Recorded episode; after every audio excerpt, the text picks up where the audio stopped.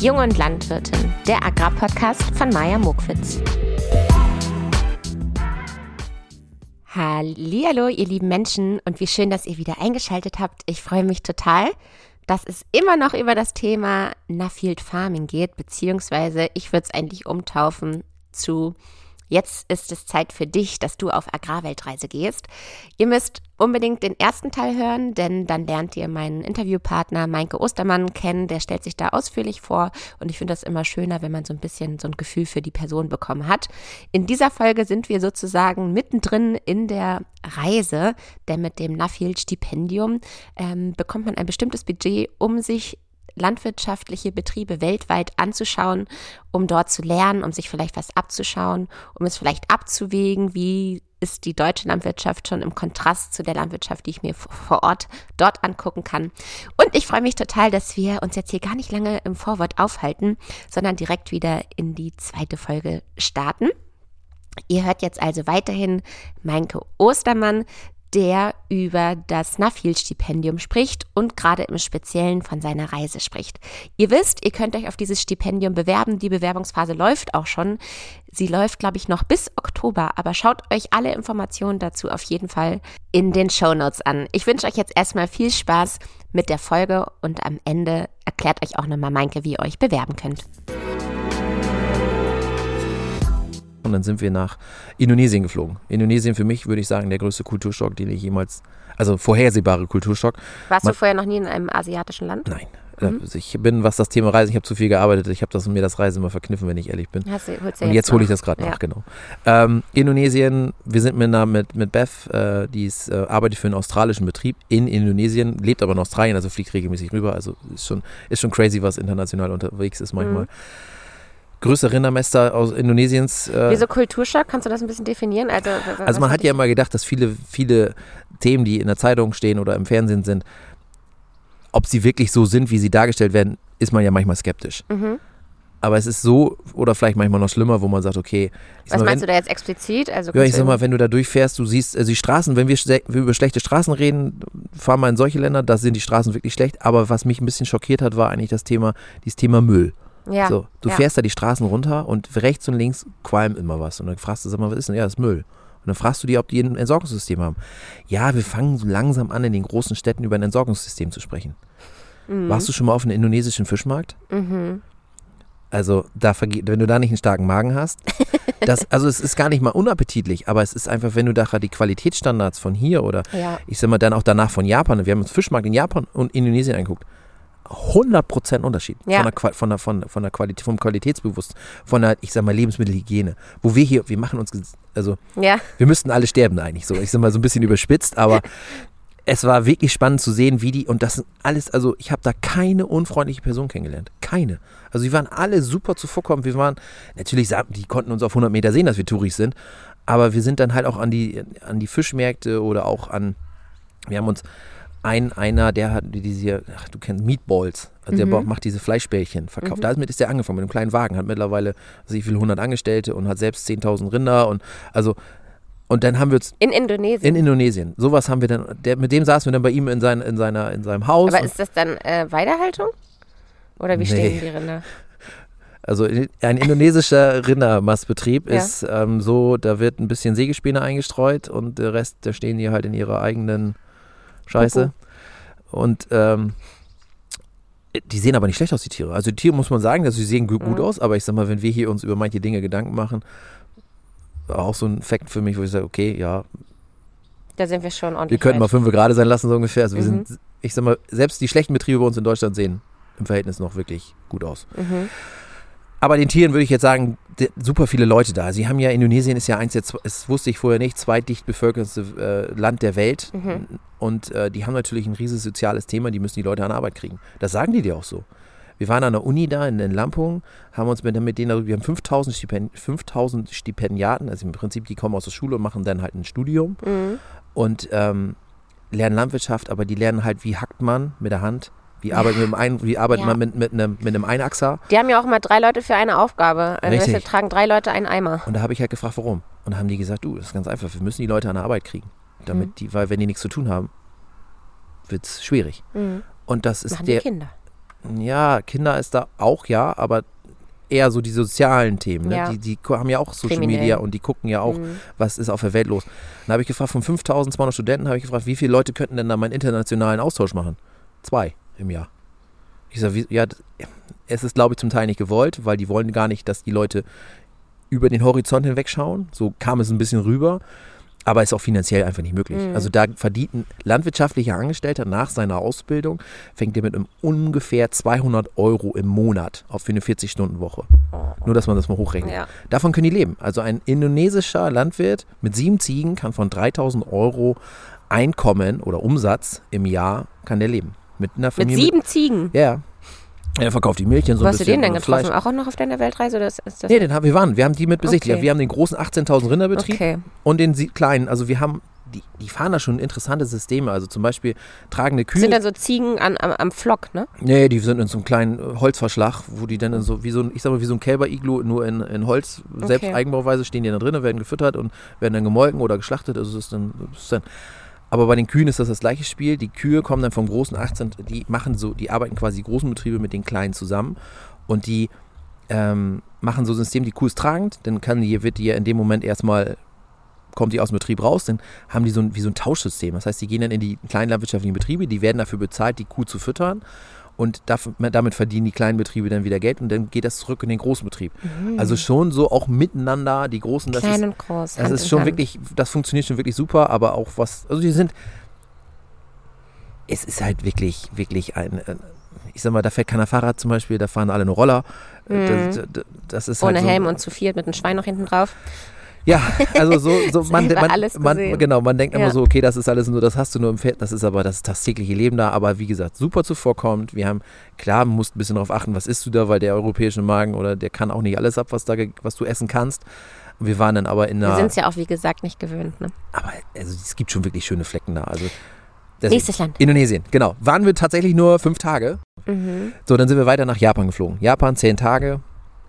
Kompletter Kontrast. Also man weiß ja, okay, die Japaner sind sehr straight und sehr, Ich war noch nie in Japan. Ich bin, Muss man hin. ich will da Das unbedingt. Es soll so sauber und ich helfe so dir, wo ich organisiert kann. sein. Also die, das ist super, super. Und die, die finden Deutschland total interessant. Die finden deutsche Technik, die lieben deutsche Technik. Also die schwärmen davon, wie toll die deutsche Technik ist. Also da zählt das noch was. Das ist, ist schon. Der Landtechniker. ja, genau. Aber es ist, ähm, ja, auch da super, super. Also die sind wirklich im Untersatz zu, wenn du in Indonesien sagst, okay, Zeit spielt nicht so die Rolle, ist es da genau umgekehrt. Wenn du da nicht fünf Minuten vor der Zeit bist, bist du unpünktlich. Mhm. Das ist halt der komplette Kontrast. Also Pünktlichkeit ist da wirklich, wirklich, wirklich wichtig und echt unhöflich, wenn du es nicht machst. Mhm. Haben wir Sollte mal uns, die Deutsche Bahn vorbeikommen und sich das mal. da gibt es keine Verspätung. Da wird, also wenn, wenn da, das haben, stand glaube ich gerade in der Zeitung irgendwie, dass sich ein Zug verspätet hat wegen irgendeinem technischen Ausfall. Das war ja eine Weltkatastrophe, da geht ja die Welt für unter. ja, ja. Da würden, also wenn das die Deutsche Bahn auch so machen würde, hätten wir. Ich war einmal in Shanghai und da war ich auch fasziniert, wo, wie das da funktioniert mit der Also Bahn. die sind so pünktlich, das ist Hammer. Ja. Also es, aber was da halt so diese Essenskultur, was ich, was mich am meisten, wir wurden ja immer gelehrt, ich sag mal, am Essen, am Tisch wird nicht geschlürft. Das ist halt bei da normal, da werden die Nudeln halt da wird auch gerülpst. Genau. Ist halt so, wo, wo, das war für mich so der Kulturschock, wo ich gesagt habe, okay, oh, sind wir alle gut erzogen, so ungefähr. Aber es ist, ähm, Das ist für die ein Zeichen, glaube ich, dass es schmeckt. ja, ne? es ist ja normal. Also, es ist Also so ist, deren Kultur. aber super gut. Also Essen super lecker, reichlich, wirklich, wirklich reichlich haben wir da zu essen gekriegt. Super. Essen die viel Fleisch? Schon. Mehr ne? als ich gedacht habe. Ja. Mehr als ich gedacht habe. Also natürlich auch viel Nudeln und sowas und Reis, aber mehr Fleisch als ich wirklich gedacht habe. Und tatsächlich, das sagen die auch, die japanische Jugend ist auch immer mehr auf Thema Brot, Brötchen, also Ja. Getreideprodukte. Und deswegen wird gerade in Japan die, der, die Umstellung von Reisanbau auf Getreideanbau bis zu 80 Prozent subventioniert vom Staat, damit die Landwirte ihrem Produktionssystem umstellen. So, dann musst du mir immer überlegen, was 80 Prozent Subvention auf Landmaschinen ist. Das ist fast geschenkt. Hm. Und die natürlich haben, und die wollen halt runter von Importen, das sagen die auch ganz, wir wollen weniger importieren, wir wollen das, die werden es nicht schaffen, weil die geografischen Gegebenheiten das nicht hinkriegen. Aber die sagen, wir wollen wenigstens versuchen, so viel wie möglich selbst zu produzieren. Mhm. Und das wird gerade den Landwirten Was für Betriebe habt ihr euch da angeschaut? Sonderkulturbetriebe, Lauchproduktion, Erdbeerproduktion, also Erdbeerproduktion war auch super spannend, wie die das System haben, Getreide, Reis. Haben die Erdbeeren Fisch. schon mit Roboter oder haben die noch? Nee, wir waren im, Pflücker, auf einem Pflückerin. Erdbeerbetrieb, der hat Tunnel auf so diese Hochplant, diese Hoch, äh, wie heißt die? Ja. Ich komme jetzt gerade nicht auf Namen. Diese Hochbeete quasi, wo du oben auf, im Stehen pflücken kannst. 100 Prozent die pflücken das nicht und verkaufen es. Da kommen die Leute her, bezahlen Geld dafür, dass sie eine Dreiviertelstunde Erdbeeren essen können. Und das, also das Geschäftsmodell auch rechnerisch gesehen, da verdienen die richtig Geld mit. Also die dürfen, okay, ja, ich will du, nicht du fährst, ins Detail gehen, aber fährst, die dürfen dann kurz was zahlen und dürfen dann 45, genau, 45 die, die kaufen sich quasi, die kaufen sich Zeit und können so viel essen, wie sie wollen. Geil. Also mehr, der, der Junge, der kommt aus dem Grinsen nicht raus. Das muss man, das hast du, also der hat auch noch Lauch, aber auch wie, also was so an, an Sonderkulturen, aber auch alles sehr stadtnah, also das ist ja sehr dicht bevölkert da alles. Ähm, Flächenstrukturen haben wir auch gelernt. Ein, ein, Betrieb, der macht 18 Hektar, aber hat halt x Flächen, weil seine Durchschnittsgröße 0,75 Hektar ist. Und was ist, hat er da drauf? ja, Karte? diese Lauchproduktion so, so, und Sonderkulturen. Ja. Also halt, das ist aber da normal. Das ist halt die Struktur. Die sind ja aber von ganz groß und dann wurde das von der Politik ein bisschen wieder zerschlagen und wurden von den großen Betrieben wieder kleine gemacht. Und das heißt, es ist zurück. Der hat dann auf 18, auf 18 Hektar hat er mehr als 18 Verpächter. So. ja, also, ja, das musst du dir mal, also schon, war schon spannend, aber ja. auch der, das war ein Stipendiat, den wir da besichtigt haben. Also du bist dann, wenn du unterwegs bist, versucht man auch die alten Stipendiaten so ein bisschen zu besuchen, weil die ja oft auch interessante Themen und Betriebe haben. Mich haben auch schon welche besucht, also hier in Deutschland. Okay. Auf jeden Fall waren wir da unterwegs, haben uns Kartoffeln, Wein, Winzer, Sonderkulturen, Lauch, Fisch, äh, Tokio Fischmarkt, ein, äh, richtig auf Touri-Attraktion, also richtiger Touri-Gang mit Erklärung und guckst von oben, wie das da versteigert wird und also wirklich, wirklich interessant, aber hochqualitativ, also wirklich, ich sag mal, vom Feinsten und sehr, sehr pingelig. Ähm, ja, ein bisschen Nachtleben haben wir auch mitgemacht, aber es bleibt dir meist nicht viel Zeit da. Auch da schläfst du mal im Auto oder wir haben halt beim, Krass. wir waren in der Ferienwohnung von einem Fischer ähm, an so einem Staudamm, der hat uns dann das, diese Fischzucht und, und wie er das verkauft und dann haben wir, dann konnten wir selber auch noch tauchen, wenn wir wollten und mit den Fischen tauchen, im, also wirklich spannend. Wow. Haben aber in seinem Ferienwohn, in seiner, in seiner Ferienhaus geschlafen. Ja, ich sag mal Ferienhaus, du hast halt ein Hochbett wir waren ja, sind ja zehn Leute. Du teilst dir dann halt auch mal, wenn du unterwegs bist, mit zehn Leuten eine Toilette. Das geht, das ist alles. Oder mit 13 Leuten. Das ist technisch Und da darfst du Klopapier nicht reinwerfen, ne? Musst du schön in das. Ja, aber die Toiletten daneben. sind ja da der Hammer, ne? Die machen automatisch den Deckel auf zum Großteil, sind beheizt. Also diese, diese die Toiletten, die Toilettenkultur in Japan ist auch auf jeden Fall eins der, der Highlights, was man mal gesehen haben muss, wo man echt so denkt, okay, also das ist wirklich. Da ist noch mehr äh, Luxus Und möglich. das ist für die wirklich auch ein hohes Gut, diese Toilettenkultur. Das ist ja, das kommt ja daher, das ist ja eins der großen Industrien, Toilette. Das hat man, habe ich auch vorher anders wahrgenommen, aber es ist wirklich spannend. Aber da haben wir dann, haben wir dann selber noch den Fisch, also wir haben den Fisch gefangen, haben den verarbeitet, haben den selbst zubereitet, haben den abends gegessen. Das haben wir da mal gemacht. Dann oh, haben cool. wir auch da immer, also wir haben wirklich viele, viele schöne Abende miteinander verbracht, aber wir haben halt. Ich war auch mal in Vietnam in einem äh, Restaurant, da musste man in den Hinterhof sozusagen gehen und den Huhn selbst das Genick so umdrehen. Sonst durftest du dir das äh, vorne genau. keine Suppe bestellen. Und das ist, also das, das macht wirklich Spaß. Es ist wirklich, wir hatten und dann haben wir auch gelernt, noch, wie man Sushi macht. Also alle so eine Sachen, wo ich vorher auch ein bisschen, ich bin jetzt nicht so der Fischfanatiker, da bin ich ganz ehrlich. Aber es ist lecker. Also wenn man das, wenn man erstmal sich damit der Zubereitung beschäftigt, was es für Möglichkeiten gibt und war schon wirklich, also wirklich raus aus seiner eigenen Komfortzone, steht bei Nafi ganz oben, raus aus deiner eigenen Komfortzone. Sowohl beim Schlafen als auch beim Essen. und das war wirklich, ähm, wie gesagt, wir haben Einzelzimmer gehabt bis zu, wir waren mit sechs Leuten, mit den sechs Männern, mit denen wir zwischenzeitlich die dann mit dazu, es sind nochmal welche dazugekommen, welche weg, weil die halt zufällig gerade da gereist haben, die haben uns dann begleitet von Naffield aus. Hast du halt mit fünf Männern halt in der Jugendherberge, aber der Jüngste war halt Mitte 20, der Älteste war halt fast 70 so ungefähr. Ne? Das ja, ist halt, aber herrlich. hat super viel Spaß gemacht, total entspannt, alle waren wirklich locker, also zumindest in meiner Gruppe da. Ja, und dann sind wir weiter, Japan zehn Tage vorbei, dann war Endstation, war für uns nochmal. Habt ihr Reisanbau auch gesehen? Ja. Und war das noch äh, auf Terrassen? Terrassen? Nee, Terrassen. Mm, also ja. unter Wasser gesetzt ja, ja. oder nicht? Das ist aber dann normal. Ja? Okay, ich dachte, Weil das entwickelt sich nee. eher zu einer Zucht, die auch ohne. Nee, nee, nee, die macht, das ist wirklich, also die, das wird ja angezüchtet, wird dann in so eine Box gestellt, damit das erstmal keimt. Mhm. Und dann werden diese, wird das ja in so kleinen Paletten mit einer Maschine quasi um diesen mit den schmalen Rädern, was man so typisch kennt, das wird da ganz normal gemacht. Okay. Und dann wird die Fläche im Prinzip angeflücht, wird geflutet. Also Fluten ist da, 90 Prozent der Berechnung besteht da aus Fluten. Ah, okay. Und der, also der 300 Hektar Betrieb mit Getreide, den wir besichtigt haben, der, was so ich wie viel Pächter hat, der macht halt auch Reis. Der, der hat aber, also der drischt 300 Hektar Getreide mit einem 2,50 Meter, nee, mit zwei 2,50 Meter Kubota Kettendrescher. Ich wusste nicht, dass Kubota Drescher baut, aber das ist halt da normal. Das macht er. Und dann macht Sind die dann auch so orange? Ja, ja, ja, ja wirklich. Orange-weiß. Und der veredelt er das alles. Ne? Der hat eine Reinigungsanlage, der hat also hochmoderne Technik und veredelt das und verkauft das Saatgut weiter. Also alles, aber er sagt, davon mindestens 60 Prozent subventioniert, was hier steht, sagt er. Wow. Und dann seid ihr weitergeflogen? Genau. Australien, Endstation, also letztes, das letzte Land innerhalb dieser vier Wochen. Nochmal ein langer, langer Weg quasi von Japan dahin. Auch da hatten wir einen Verlust. Einer aus unserer Gruppe hat seinen Reisepass in der Ferienwohnung vergessen. Das heißt, der ist eine Nacht später nachgeflogen. Auch sowas passiert. Also, was darf man nicht vergessen? Seinen Reisepass. Den musst du immer im Mann haben. Ja, damit. Ja, das ist das Wichtigste. Australien haben wir uns mehr oben im ähm, Nordosten aufgehalten, also tropischer Bereich da oben, Great Barrier Reef, da, da, war es, mhm. da waren wir hauptsächlich unterwegs. Wir haben uns Bananen, also auch ehemalige Nuffielder, Bananenbetriebe, Avocados, Melonen, Orangen. Melonen, also eigentlich haben wir uns alles, was das Thema Sonderkulturen, also was im tropischen Bereich wächst, ja. angeguckt, aber halt auch, wir waren mitten im Nirgendwo. Ich habe auch mal in Australien gearbeitet für eine Farm, sieben Cent pro Baum habe ich bekommen. Ja, das ist, also da, war ich, da war ich sozusagen eine von den ganz günstigen. Aber ich sag mal, Deutsche oder Europa, ich sag mal, Leute, die einen Treckerführerschein haben und fahren können, werden da richtig gut bezahlt. Ja, sag mal, aber weißt du eine Zahl? Also er sagte, das sind die bestbezahltesten Leute, die sie auf der Farm haben. Ich müsste es nachgucken, ich habe es jetzt gerade nicht. Also, ich weiß nicht, ob es damals 35 Dollar oder 80 Dollar oder so. Also die sind auf jeden Fall, Stunde. wenn du, wenn du Trecker fahren kannst ja, ja, genau. und Führerschein hast, bist du da ich wirklich... Hatte ihn noch nicht ja, ganz, ja. ganz oben. Ja. Also du wirst dann genommen mit Kusshand. Aber Corona hat auch einiges verändert. Auch das Work-and-Travel-Thema ist da auch weniger geworden, weil einfach die Leute weg waren. Und die mussten, die waren darauf angewiesen. Das heißt, die, auch die arbeiten jetzt mit Fremd-AK aus zum Beispiel Indonesien. Mhm. Die dann für, die kriegen dann diese, diese, mit, äh, diese Arbeitsvisa für drei Monate und die holen die dann rein und raus und organisieren. Da gibt es extra Programme von australischen Regierung, weil der echt Betriebe, weil Bananen wusste ich ja auch nicht, 52 Wochen im Jahr geerntet werden. Hatte ich vorher auch nicht auf dem Schirm. Nee. Und das ist, aber da sind die Australier ja stumpf. Du, es gibt ein Importverbot. Es wird einfach nichts importiert. Das heißt, es bleibt hier auf dem Markt. Wir dürfen exportieren, aber keiner darf hier importieren.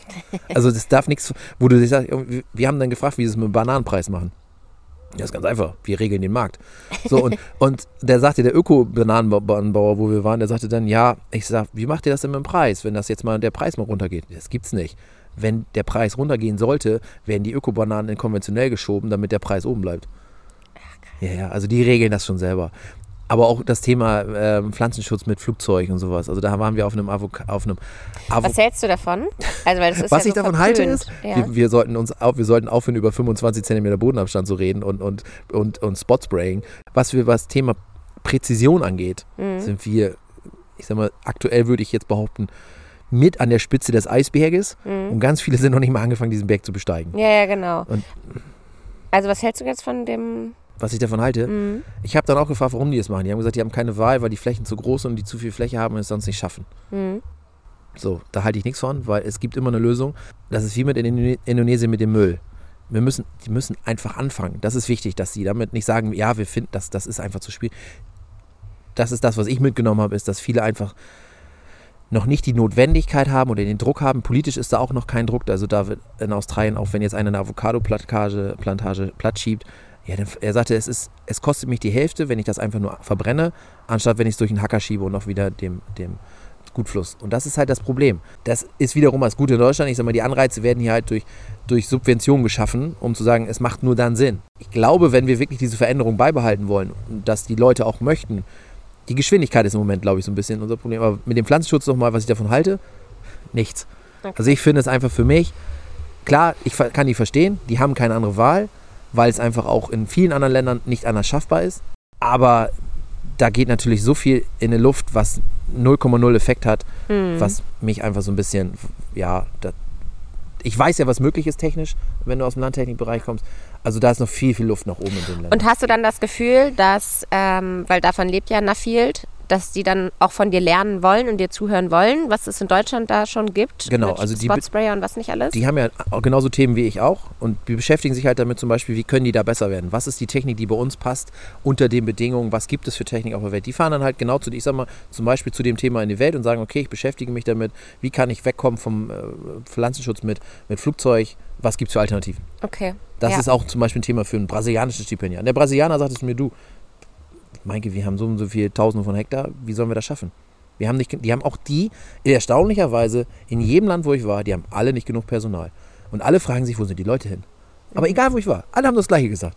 Und auch da ist es erstaunlich, selbst wenn du denkst, okay, die müssen ja eigene Leute dafür haben für die Ernte. Auch da werden, kommen Fremdarbeitskräfte aus anderen Ländern zur Ernte in das Land. Egal, wo wir waren. Es ja. ist wirklich erstaunlich gewesen, wo ich so, okay, es ist anscheinend eine gängige Praxis in der Welt, dass die Leute einfach mal reisen müssen, damit das irgendwie geerntet werden kann.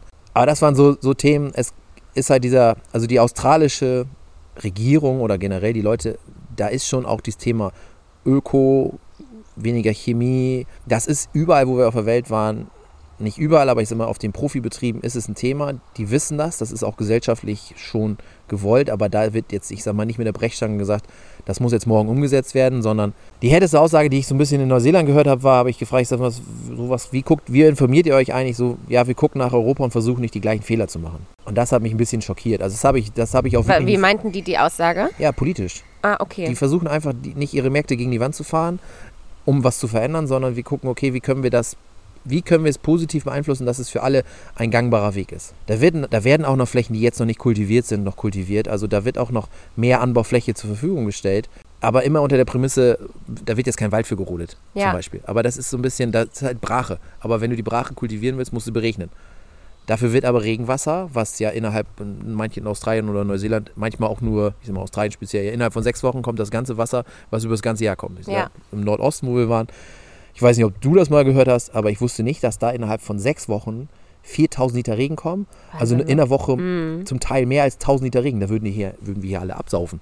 Aber die fangen das dann alles auf. Das wird alles schön aufgefangen in großen, riesengroßen Becken, die da irgendwo, irgendwo einfach hingebaut werden. Und das wird dann über, über Flusssysteme, ja, die auch. Management kann Deutschland sich echt nochmal mit beschäftigen. Also wir Rechnungen sind die viel weiter als wir. Ja, viel, viel weiter. Ja, viel genauer. Da gibt es wirklich das. Da haben also da müssten wir einfach in die Richtung mal fahren oder auch Brasilien, diese Kreisregner-Themen, die haben wirklich, die sind uns wirklich, finde ich, weit voraus.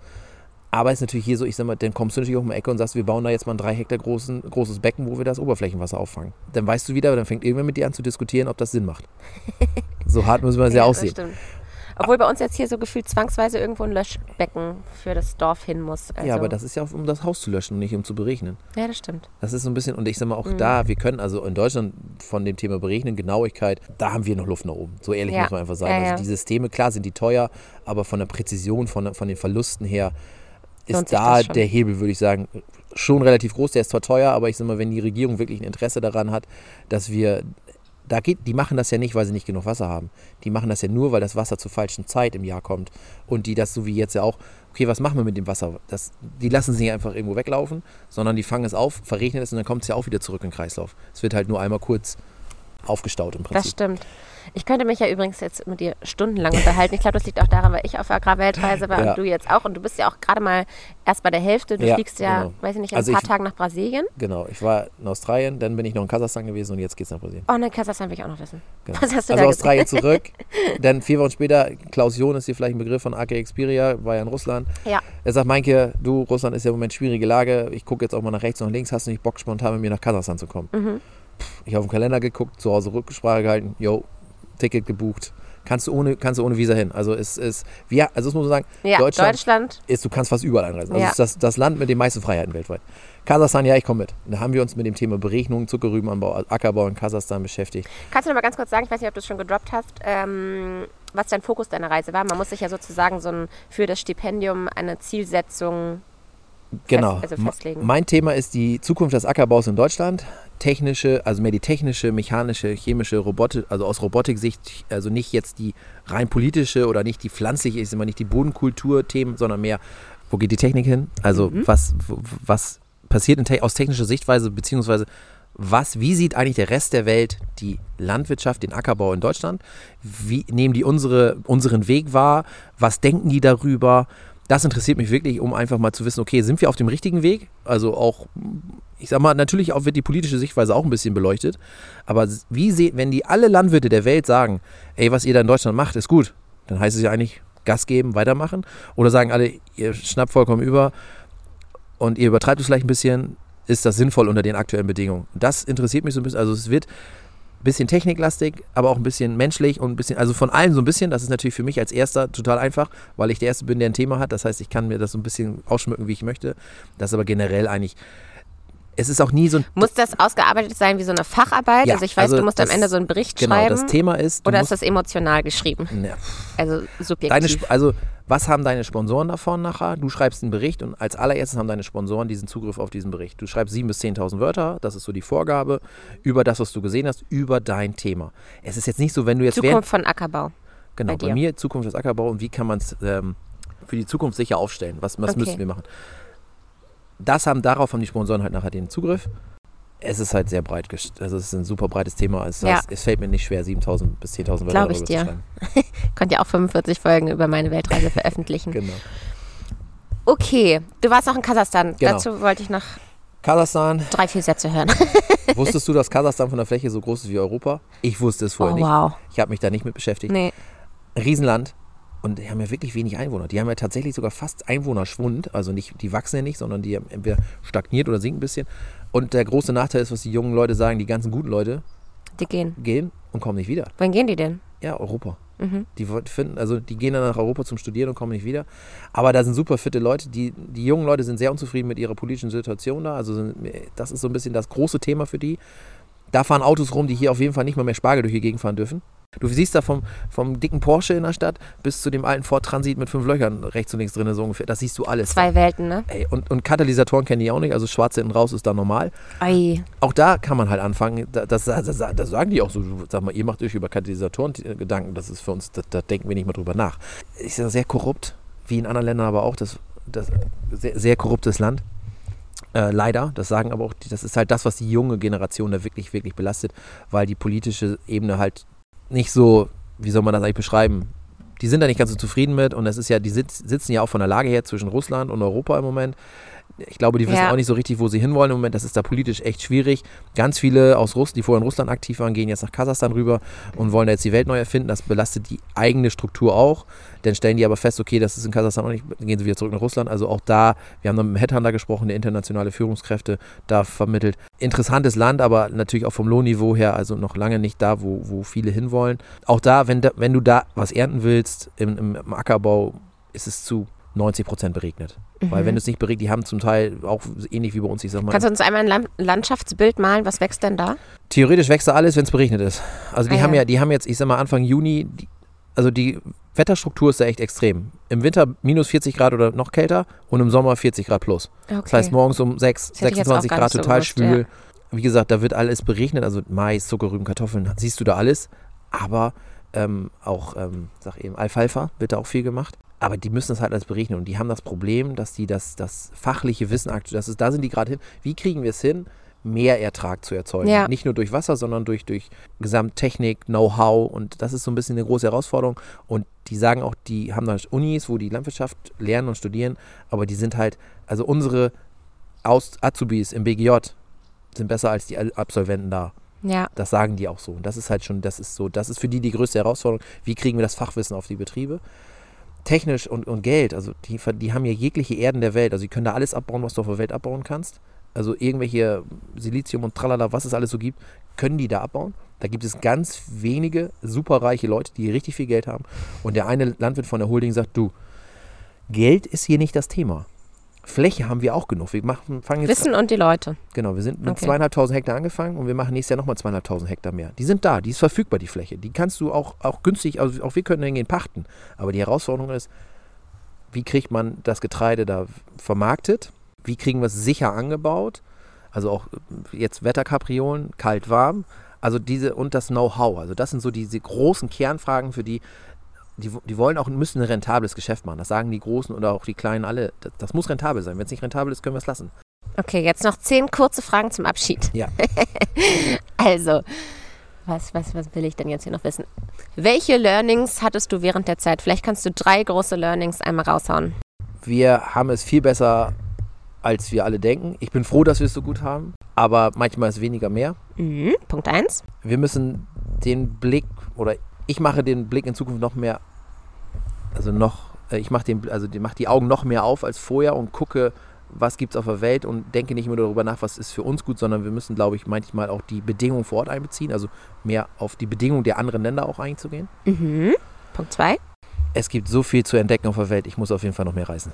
Oh, das ist ein schöner Punkt. Mit welchem Themenbereich beschäftigst du dich jetzt mehr aufgrund von deiner Reise?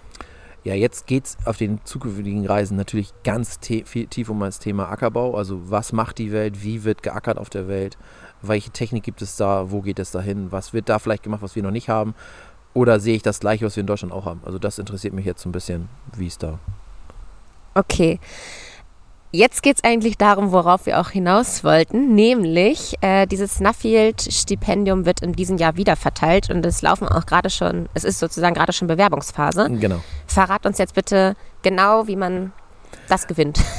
Man kann, man kann eine, man kann dich ansprechen, ich gebe dir die Kontaktdaten. Also äh, man kann sich jetzt an, man kann an nuffielgermany.gmail.com oder nuffield.germany müsste ich, aber findet ja, man werde raus. ich in den Shownotes nochmal genau, ordentlich ähm, niederschreiben. Kannst du eine Mail schreiben, ich habe Interesse daran, mich interessiert das. Äh, schick mal bitte die Bewerbungsunterlagen, dann kriegst du mehr Details. Oder du kannst auf www.nuffielgermany.de gucken, da siehst du schon mal so einen groben Abriss, was das ist.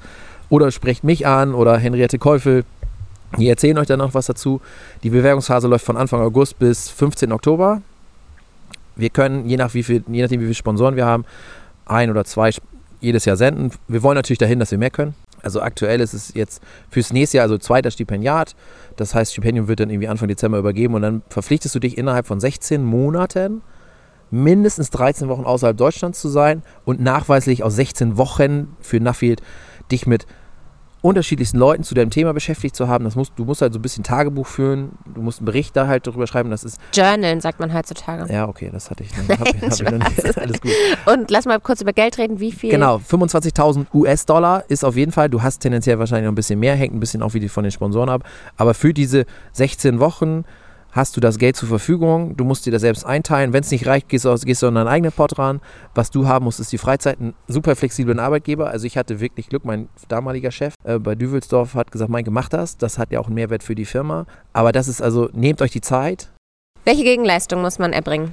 Ich muss für die Sponsoren einen Bericht schreiben. Dieser Bericht wird, die Kurzfassung wird definitiv auch für alle veröffentlicht. Der Bericht hat mindestens 7.000 bis 10.000 Wörter und muss halt schon fachlich fundiert sein und auch ein bisschen gefüttert sein, also dass der Sponsor da auch was von hat. Okay, was muss jemand mitbringen, um eine besonders gute Chance auf dieses Nuffield-Stipendium Er sollte sich in irgendeiner Art und Weise schon mal verdient gemacht haben, heißt es. Äh, ich sag mal, eigentlich ist der Kern 25 bis 45, jünger oder älter ist aber auch möglich. Ähm, wenn man sich, wenn man Lust auf Engagement hat, oder generell sich schon engagiert. Das ist jetzt, man muss jetzt nicht die Person an der vordersten Front sein. Man muss einfach nur den, man muss einfach nur zeigen, dass das, dass du das, was du da mitnimmst, auch zurück in dein Land bringst und bereit bist, darüber zu reden und diese Information auch zu teilen. Wenn du, das ist nicht nur für dich, sondern das ist für die Zukunft. Das ist, das ist ein Thema, was du so ein bisschen auch für die, das ist, begleitet dich dein Leben lang. Mhm. Nur positiv. Mhm. Du hast viel mehr Kontakte als vorher. Es gibt ja mittlerweile 2000 Stipendiaten weltweit du, diese kannst du dein Leben lang nutzen. Die nutzen dich als Kontakt, umgekehrt nutzen, kannst du die als Kontakt nutzen. Aber das ist auch wichtig, dass du das, was du da mitnimmst, auch teilst, weil nur dann hat es einen Mehrwert für alle. Lass uns kurz auf die Bewerbung schauen. Was muss man da alles beilegen? Auch Zeugnisse? nee. Du schreibst, ich meine, sechs oder sieben Seiten sind es insgesamt ein paar Fragen, die du beantworten musst. Wer bist du, was machst du, warum macht es Sinn, dich dahin zu schicken? Dein Thema, was du dir so vorstellst, das musst du. Und das, ein Video. Und ein Video, genau, damit damit die, damit die ähm, Entscheider schon mal einen groben Überblick haben, wer du bist, damit sie selektieren können. Und dann werden, werden aber nochmal Werbungsgespräche geführt. Also das darf nicht nur dich weiterbringen, sondern es sollte auch dein Umfeld weiterbringen. Und jetzt mal ganz kurz so äh, strategisch gedacht, es wäre jetzt unklug, wenn man sagt, hey, schickt mich auch nochmal los, auch nochmal wegen dem Thema Ackerbau der Zukunft, sondern man müsste jetzt bisschen, es sollte vielleicht ein, ein bisschen mehr fokussiert sein, zum Beispiel sagen, okay, ähm, welcher Roboter ist der beste Roboter, um, um uh, Unkraut zu vernichten oder okay. Also ein bisschen fundierter, wenn man jetzt speziell aufs Ackerbau-Thema ja. will, aber ich sag mal, alle anderen Themen sind ja noch nicht beritt, also sind ja noch nicht bearbeitet. Das heißt, eigentlich ist das, sollte das Themen, also das, das Feld der Themen kein Problem sein. Okay. Hast du Tipps für andere, weil du aus Fehlern gelernt hast? Weniger ist mehr, also weniger Klamotten ist mehr. Hatte ich auch das Problem. Wichtig ist ein, aktueller Pass, ist ganz wichtig mit genug Seiten, damit du, wenn du rumreist, auch. Genau, der auch noch lang genug der, äh, ja, genau. Ist. Also mindestens, oft ist es so mindestens noch ein halbes Jahr muss der danach noch gültig sein, bevor, wenn du in das Land reist. Das ist ganz oft so. Äh, die Impfungen sollten auf dem aktuellen Stand sein. Das heißt, wenn du es machen willst, solltest du dich dann auch da rechtzeitig damit beschäftigen. Wo willst du hin? Was braucht man da? Ansonsten ist es mit dem deutschen Pass super easy, überall einzureisen. Also es ist wirklich total entspannt. Gültige Kreditkarte. Am besten ist, du hast auch noch eine Alternative mit, falls deine Bank auf einmal deine sperrt. Ist mir passiert. Ja, genau, weil, sie, sich so denkt, hä, was hebt genau, denn Geld? Ich hatte zuvor, zuvor aber zwei, deswegen ist das, das war das, das nicht das Problem. Reiseversicherung muss man dann halt haben, aber das ist in Deutschland, also da sind wir in Deutschland wirklich gut aufgestellt im Verhältnis zum Rest der Welt. Also das ist nicht so. Aber da helfen wir von Nuffield und auch ich, meine Erfahrung teile ich mit dem dann um auch so viele Tipps zu geben wie möglich, damit es auch Spaß macht, weil man einfach, ich sag mal, die Anfängerfehler habe ich jetzt gemacht, die muss man nicht, nicht wiederholen. Mit dem Jägermeister. Hast du noch eine letzte ähm, Sache, die du loswerden möchtest? Ich kann das jedem nur empfehlen, das zu machen, sich seinen eigenen Horizont, seinen Blickwinkel zu erweitern. Es heißt ja raus aus deiner eigenen Komfortzone. Ich würde sagen, dass es nach meinem, nach, nach dem Heiraten meinem, unserem Sohn das geilste. Und dieser Podcastaufnahme? Und dieser Podcastaufnahme, das geilste, was ich bis jetzt, die, die coolste Chance, die ich jemals hatte, mit den interessantesten Menschen auf der Welt in ganz kurzer Zeit Kontakte aufzubauen, die dein Leben lang bestehen. Ich sag mal, das ist wie so eine zweite Familie, also es ist wirklich, die ticken alle ziemlich gleich, die sind alle super zuvorkommen und ich, man vermisst diese Leute schon, weil es wirklich, wirklich, wirklich viel Spaß macht. Und wenn du Bock auf Landwirtschaft hast, wenn du Bock auf Kommunikation hast, Bock auf Netzwerken hast, ist Nuffield eins der geilsten Sachen, die es auf der Welt gibt. Okay, man kann sich bewerben bis, sag das nochmal. 15. Oktober. Perfekt. Und alle wichtigsten Informationen dazu bekommt ihr in den Show Notes. Darf ich da deine Nummer auch erwähnen? Ja, kann man dich kontaktieren? Ja, die ist so Perfekt. Ja, wir, wir freuen uns sozusagen auf Bewerbung und vielleicht bewerbe ich mich ja auch. Genau. Und wer das noch, es gibt zur Not auch noch Informationen, Social Media bei mir, Instagram, Facebook. Yes. Verlinke ich euch auch alles. Dann hast du Vielen Dank fürs Zuhören. Vielen Dank, Meinke, dir für deine Zeit und für deine ausführlichen ähm, Antworten. Ich will unbedingt, wenn du in Brasilien warst, nochmal mit dir reden. Vielen Dank. Tschüssi. Ciao. Ihr Lieben, vielen Dank fürs Zuhören bis hierhin.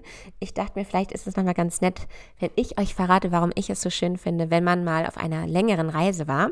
Und zwar bin ich mir ziemlich sicher, dass man manche Kompetenzen erst lernt, wenn man mal den eigenen Hof verlässt oder vielleicht auch die eigene Region verlässt, das Dorf verlässt. Ich glaube, der Austausch mit anderen Kulturen, mit anderen Lebensbedingungen, mit anderen Lebensrealitäten feilt einen Menschen und äh, lässt einen immer nachdenklicher werden und auch reflektierter, weil man alles noch mehr vergleichen kann. Ja, ich merke das immer, wenn mir ein Mensch gegenübersteht, der viel gereist ist. Und ich wünsche es mir für euch auch. Deswegen bewirbt euch gerne auf dieses Stipendium und äh, berichtet mir dann, ob ihr es vielleicht geworden seid. Viel Glück dabei. Diese Podcast-Folge widme ich wie immer Sina und der gesamten Nuffield Family. Tschüss, bis zum nächsten Mal.